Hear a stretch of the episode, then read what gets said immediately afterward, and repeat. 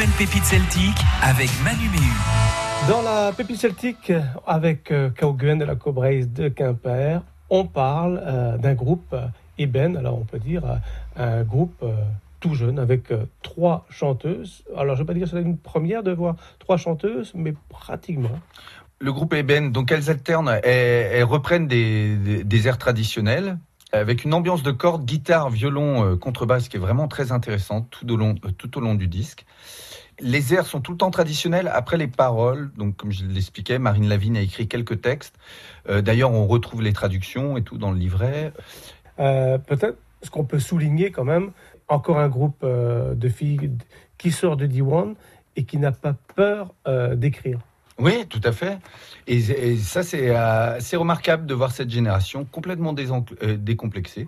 Ils ont une proposition à faire, ils la font, ça marche, ça marche pas. Et là, ça prend très bien. hein. Elles ont fait un gros succès à Yawang cette année.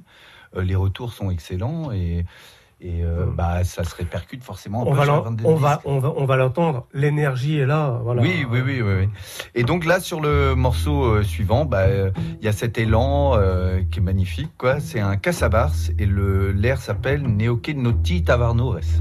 Noti Tavarnores, Noti Tavarnores, Noti Tavarnores, Noti Tavarnores.